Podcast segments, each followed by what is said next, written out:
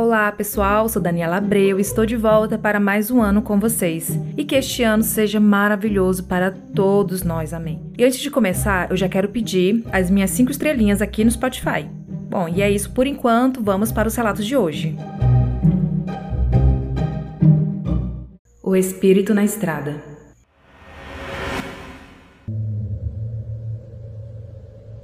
Essa história se passou quando eu ainda era muito pequeno. Estávamos voltando de uma viagem durante a madrugada. Era uma viagem calma e a estrada estava escura e sem nenhum outro carro. Acho que é importante dizer que os arredores da estrada estavam repletos de árvores e morros, sem nenhuma cidade ou casas por perto. Meu pai estava dirigindo e minha mãe estava no banco do passageiro, meus pais me contaram que eu estava dormindo no banco de trás. E quando deu por volta de duas da madrugada, meu pai virou em uma curva e avistou um homem com um rosto intrigante que ficava apenas com o olhar fixado no horizonte, sem se importar para o carro. Estava parado bem no meio da estrada. Minha mãe gritou. E meu pai desviou de uma vez O carro deslizou na pista e a janela do passageiro estava aberta. E nesse momento minha mãe ficou quase que cara a cara com o um homem. Ela disse que era como se ele não estivesse ali. Ele estava com roupas brancas e um olhar morto. Minha mãe sentiu o olhar dele direto para ela, que imediatamente começou a chorar. Quando olharam para trás, o homem havia desaparecido. Tudo isso aconteceu muito rápido e a viagem continuou com um clima tenso. Meu pai tentando acalmar minha mãe, que chorava muito enquanto eles pensavam no que havia acontecido. Minha mãe chegou em casa ainda chorando e ligaram para minha avó para contar o que tinha acontecido. Isso tudo foi um grande choque para eles. Recebi esse relato no e-mail, foi enviado pelo Gustavo, meu conterrâneo aqui de Palmas, Tocantins.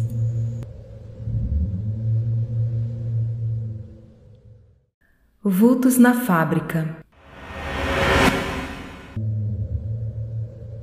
Eu tinha entre 16 e 18 anos e trabalhava em uma loja de calçados. Preciso explicar melhor como era a estrutura dessa loja para que possam entender melhor a história. Ela era como um corredor largo e comprido. Tinha uma divisória bem na metade que dividia a loja e o estoque. Bem no fundo do estoque ou seja, no fundo do prédio, ficava o banheiro. Na rua atrás do prédio tinha uma pequena fábrica de sapatos que pertencia ao mesmo dono da loja, e como ambos ficavam de fundo um para o outro, foi aberta uma porta para que os funcionários da fábrica e os funcionários da loja circulassem facilmente entre os ambientes. Essa porta ficava ao lado do banheiro e tinha uma escada de uns três degraus para acesso ao outro prédio. A fábrica era bem simples.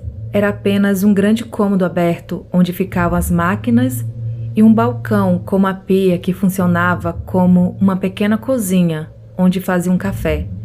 Pois bem, era nessa fábrica onde os fantasmas ficavam.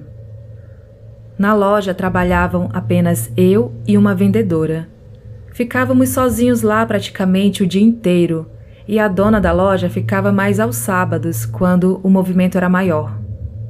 Eu e essa vendedora, às vezes, precisávamos ir até a fábrica para pegar café ou alguma caixa ou sapato que havia ido para o concerto. E lá era um ambiente extremamente pesado. Nós dois vimos sombras passando pelas paredes, e não era nada discreto. Era como se tivessem vários espíritos por lá. Os vultos passavam de forma rápida e parece que não gostavam quando íamos até lá. A sensação era de estarmos sendo de alguma forma atacados por eles. No começo eu achei que apenas eu os via, mas um dia a dona da loja pediu para que essa moça fosse até lá buscar alguma coisa. E como era em um sábado, a fábrica estava fechada e não tinha ninguém lá trabalhando. A vendedora se recusou a ir e pediu que eu fosse. E quando eu também falei que não iria, a dona perguntou o motivo da recusa. e contei a minha versão dos fatos. E a vendedora confirmou tudo. Ela via e sentia as mesmas coisas que eu, e um não sabia do outro. Ficamos sabendo ali, naquele momento, que ambos presenciamos os mesmos fatos. A dona da loja, por incrível que pareça, acreditou na nossa história.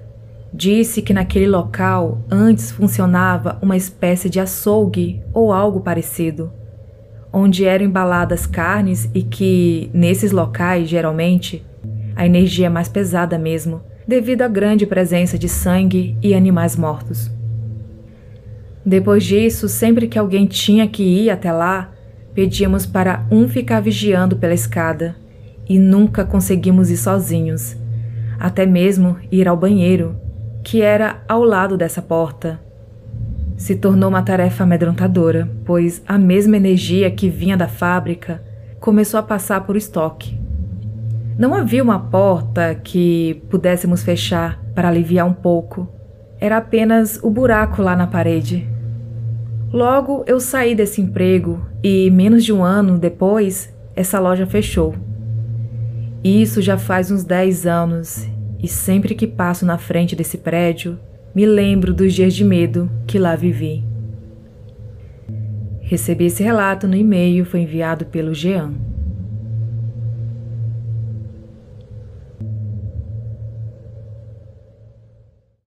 Acontecimentos estranhos.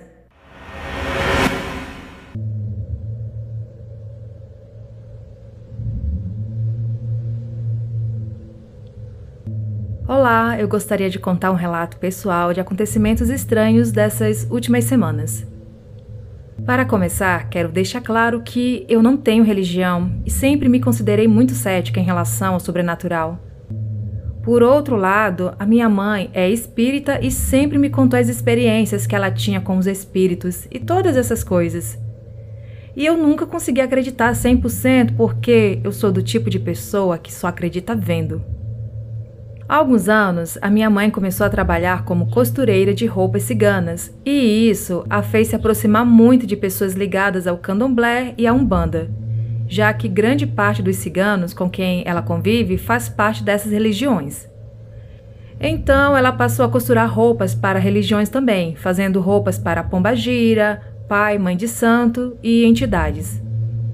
Para ser justa, eu já tive pequenas experiências que poderiam ser consideradas sobrenaturais, mas eu sou tão cética que, mesmo vivenciando coisas que sequer consigo encontrar explicações lógicas, eu ainda tenho receio, pois eu nunca cheguei de fato a ver com meus próprios olhos, como a minha mãe sempre relata acontecer com ela.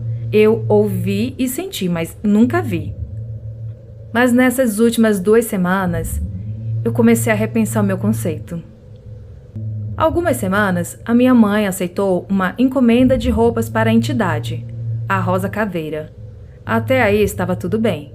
Minha mãe faz roupas para entidades com muita frequência, então eu já estou acostumada. No entanto, logo quando a minha mãe começou a costurar roupa, coisas estranhas começaram a acontecer. A linha da máquina quebrava, a agulha estourava e coisas começaram a sumir da oficina de costura dela. Quando ela comentou isso com a moça que fez a encomenda e disse que não importava o quanto ela trocasse as linhas e agulhas, continuava impossível de costurar. A moça disse que talvez a entidade não estivesse satisfeita com a escolha de material e então pediu para que minha mãe usasse outros. E foi na mesma hora, quando a minha mãe trocou a linha, tudo deu certo e ela conseguiu costurar tranquilamente sem nenhum incômodo. Eu não liguei muito para isso. Para mim, era só uma coincidência mesmo. Alguns dias depois, a roupa ainda não estava pronta e estava na oficina da minha mãe, que fica ao lado da cozinha. A porta que dá até a oficina fica ao lado do fogão. Então, durante a tarde, quando o meu irmão mais velho estava preparando o café da tarde e todo mundo estava na sala, ele do nada apareceu completamente pálido e sem expressão. Quando perguntei o que tinha acontecido, ele disse que, enquanto usava o fogão, olhou para o lado e viu uma cabeça repleta de cabelos pretos, próxima do chão e saindo de dentro da oficina de costura, como se estivesse rastejando para fora do cômodo, e logo voltou para dentro. Ele disse que não conseguiu ver o rosto ou qualquer outra parte do corpo, apenas uma cabeça com muito cabelo. Nesse momento, eu já comecei a ficar com medo, porque meu irmão é tão cético quanto eu e nunca brincava com esse tipo de coisa, justamente por não acreditar. E dessa vez ele realmente parecia bem assustado. No dia seguinte, na quinta-feira, eu fiquei sozinha em casa durante a manhã. Eu não me importo de ficar sozinha e muito menos tenho medo, pois já estou acostumada. E uma mania que eu tenho é sempre fechar todas as portas dos cômodos quando eu estou sozinha, principalmente a da oficina de costura, porque eu fico agoniada de estar de costas para uma porta aberta. E eu iria lavar louça e, consequentemente, dar as costas para aquela porta. Então, eu não somente a fechei, eu a tranquei com a chave tudo. No momento, eu precisei sair de casa para levar o lixo. Foi coisa de um minuto. Quando eu voltei, a porta da oficina estava escancarada, como se alguém tivesse entrado nela ou saído, sei lá. Eu congelei, porque é impossível a porta abrir sozinha, principalmente porque ela estava trancada.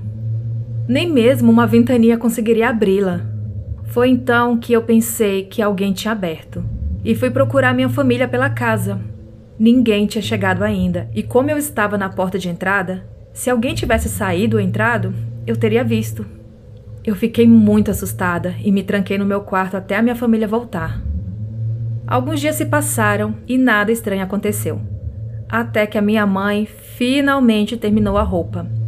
Ela entregaria hoje a roupa para a moça que encomendou. Hoje, no caso, é dia 13 de dezembro de 2022, a data que a moça me enviou o relato. Continuando. Então a deixou em um manequim que ela usa para fotografar as roupas que ela faz. O manequim passou a noite na sala, ao lado do meu quarto. No dia anterior fui dormir muito tarde, era por volta das duas e meia da manhã. Eu divido o quarto com a minha irmã mais nova e no momento em que levantei da cama para escovar meus dentes e dormir, ela estava dormindo, já tinha um bom tempo. A minha irmã tem um sono muito pesado e é muito difícil ela acordar com algum tipo de barulho. Eu fui até o banheiro, que fica literalmente do lado do meu quarto, e no mesmo segundo em que eu fechei a porta, eu ouvi um barulho muito alto da porta do meu quarto batendo, como se alguém a tivesse fechado com muita violência. E ouvi passos de pé descalço correndo, saindo do meu quarto e passando pela porta do banheiro. A distância da porta do meu quarto até a porta do banheiro é muito curta, menos de um metro. Para alguém ter saído do meu quarto e corrido até o banheiro no mesmo instante em que fechei a porta, a pessoa teria que estar logo atrás de mim quando eu saí do quarto. No momento eu tentei ser lógica e achei que fosse a minha irmã. No mesmo instante em que escutei o barulho, eu já abri a porta do banheiro novamente, porque eu mal havia fechado ela para começo de conversa. Eu só tinha encostado a porta. Quando eu abri, não tinha ninguém, mas eu ainda entrei no quarto brigando com a minha irmã e dizendo: você é louca? Tá todo mundo dormindo e você fazendo todo esse barulho? Mas, para minha surpresa, ela estava deitada e dormindo na exata posição de quando eu saí do quarto segundos antes. Seria completamente impossível ela ter levantado da cama, me seguido até o banheiro e voltado para a cama tão rápido, porque foi tudo em questão de segundos. E a porta que eu escutei sendo fechada estava aberta do mesmo jeito que eu havia deixado. A minha mãe estava dormindo no quarto da frente e, mesmo o mínimo barulho, é capaz de acordá-la. E ela ainda estava dormindo como se nada tivesse acontecido. Eu, provavelmente, fui a única que ouviu o barulho extremamente alto de uma porta sendo batida e alguém correndo pela casa. Hoje pela manhã eu questionei todo mundo sobre isso e todos disseram que não ouviram nada. E eu tenho 100% de certeza que eu ouvi. Eu nunca mentiria sobre algo assim. Eu ainda estou muito assustada porque eu não sei o que está acontecendo, mas eu sinto que é tudo relacionado a essa roupa para a Rosa Caveira. Eu espero que quando ela for entregue à dona, que essas coisas parem de acontecer. Bom, esse relato eu recebi lá no Telegram por uma moça que pediu para não ser identificada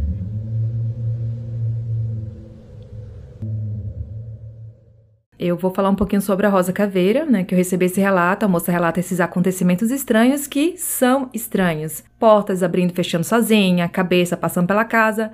O que a gente não pode associar coisas ruins às entidades de outras religiões. Vamos entender melhor sobre essa Dona Rosa Caveira. Eu tô num site aqui que é sonhastral.com. Bom, no site fala que para entender sobre essa Dona Rosa Caveira, é preciso entender o que é uma pomba gira que é uma entidade que trabalha nos centros de Umbanda e Candomblé, mensageira entre o mundo dos orixás e a terra, ajudando em caso de amor, emprego, proteção ou autoestima, por exemplo. Infelizmente, por conta do preconceito, as pombagiras são taxadas de demônio por outras crenças, mas não é assim. Existem várias linhas dessa entidade. A Rosa Caveira é uma delas e cada uma se manifesta de uma forma, trabalhando com uma questão específica.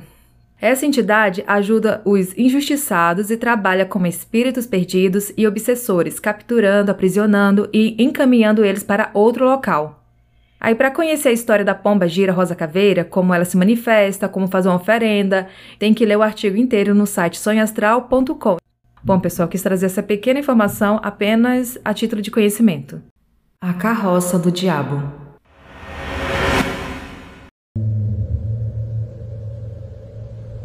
Olá, pessoal que compartilha comigo o gosto por histórias sobrenaturais. Quero contar uma experiência pessoal. Quando eu era pequeno, morava em uma cidade no estado de Minas Gerais, em um quarteirão que não era tão habitado. Naquela época, éramos três amigos que faziam muitas coisas juntos. E lembro que, em uma noite, dormimos em uma festa do pijama na casa de um amigo que morava na mesma rua que eu. Ao cair da noite, estávamos nós três assistindo TV na sala. Lembro que já era muito tarde e, de repente, do lado de fora da casa, ouvi alguém arrastando algumas correntes. E alertei meus amigos, que também ouviram barulho, que parecia que eram correntes muito grandes e pesadas. Por curiosidade, eu queria ver do que se tratava. Então, caminhei em direção à porta da rua e logo quando abri o ferrolho, ouvi que as correntes pararam bem na minha frente, do outro lado da porta. Naquele momento fiquei com muito medo e resolvi fechar a porta e rapidamente fomos para o quarto dormir. No dia seguinte, vasculhamos a rua em busca de qualquer rastro das correntes, pois, como o caminho era de terra, seria muito fácil elas ficarem marcadas e não havia rastro de nada. Alguns meses se passaram e, enquanto eu dormia sozinho na sala, acordei de madrugada e ouvi novamente as mesmas correntes, mas desta vez o barulho vinha acompanhado por cascos de cavalos. Eram passos muito fortes. Juro que soou como se estivesse atrás de mim. Era muito alto. De repente, ouvi que o cavalo relinchava muito alto. Eu estava com muito medo. Tinha muitos calafrios, me cobri completamente com cobertor e depois de um tempo, o barulho cessou. No dia seguinte, contei ao meu avô tudo o que ouvi e ele me disse que muita gente dizia que naquela cidade se ouvia a carroça do diabo. E o barulho que relatei ter ouvido era o mesmo que o povo da região falava. Recebi esse relato no Telegram e foi enviado pelo Jorge.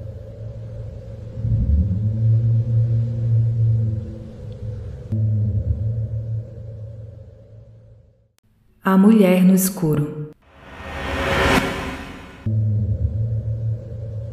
Meus avós se mudaram de Minas Gerais para Campinas no final dos anos 70, e meu avô, por ser pedreiro, decidiu que iria construir a própria casa no terreno que eles haviam comprado.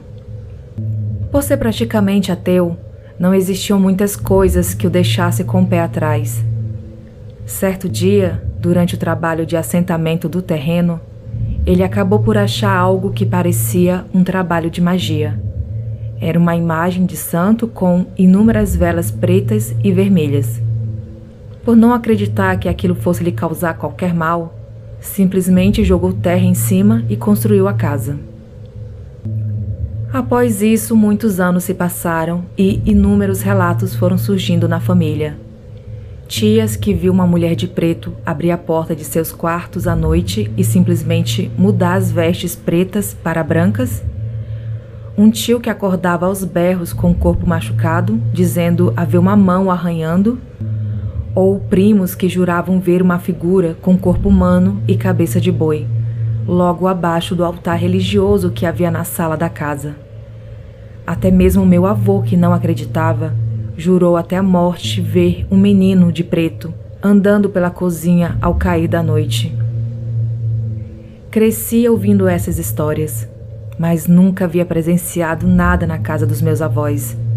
Apenas sentia que havia uma forte presença na sala, logo abaixo daquele altar de imagens religiosas da minha avó. Até que um dia decidi dormir na casa pela primeira e única vez. Não me lembro ao certo ano, mas tinha por volta de sete anos. Na noite em questão, nada pareceu fora do habitual.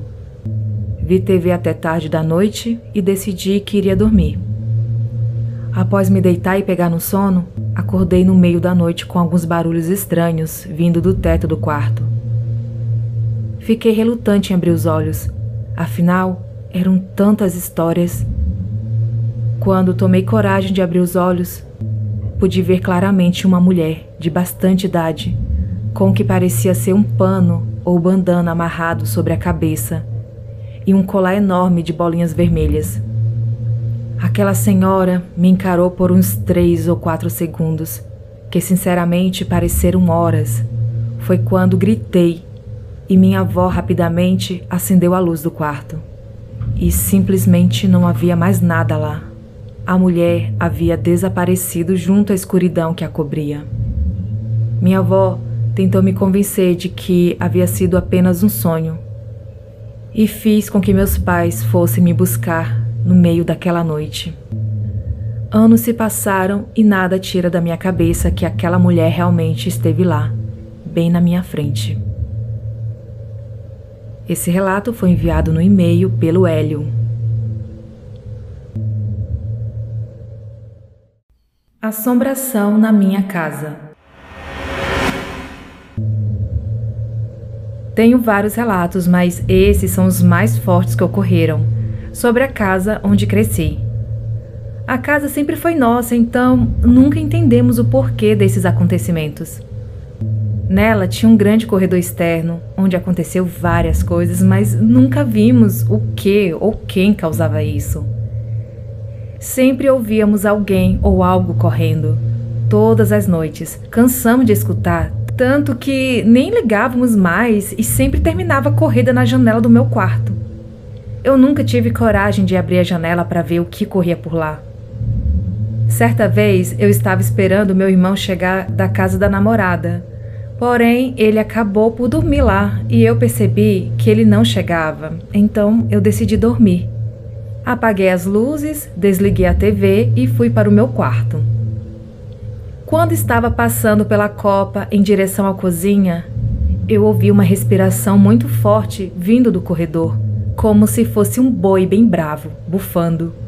Fiquei com tanto medo que fiquei imóvel, sem saber o que fazer, parada no meio da cozinha.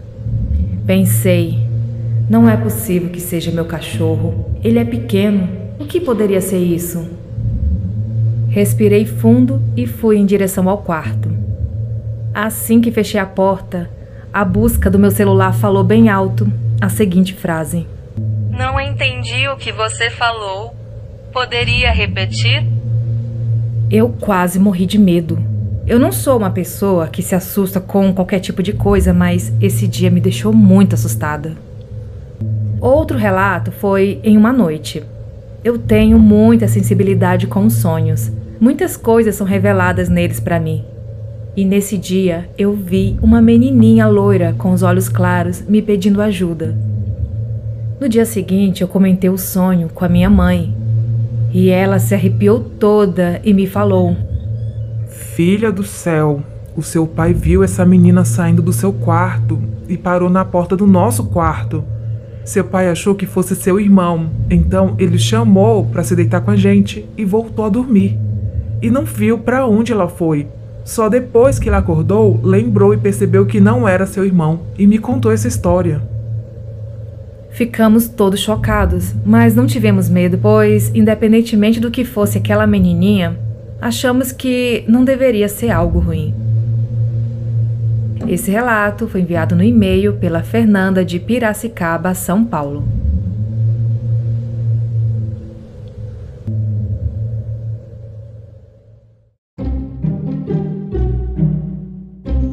E estes foram os relatos de hoje. Tem alguma história sobrenatural para contar? Envie seu relato para o e-mail assustadoramente@outlook.com ou pelo Telegram. Lá no Telegram tem a opção de me enviar o seu relato em áudio e ouvir a sua voz aqui no podcast. Siga o Instagram, assustadoramente, underline podcast, siga no YouTube e no TikTok. E mais uma vez, se ainda não qualificou, qualifique o podcast dando 5 estrelas para ver se o Spotify me nota. E por último, e não menos importante, seja um apoiador financeiro do podcast, acesse apoia.se barra assustadoramente ou pelo Pix, que é o mesmo endereço do e-mail, assustadoramente.outlook.com. O nome dos apoiadores está aqui na descrição do episódio. Muito obrigada a vocês. E é isso, pessoal. Até a próxima quarta.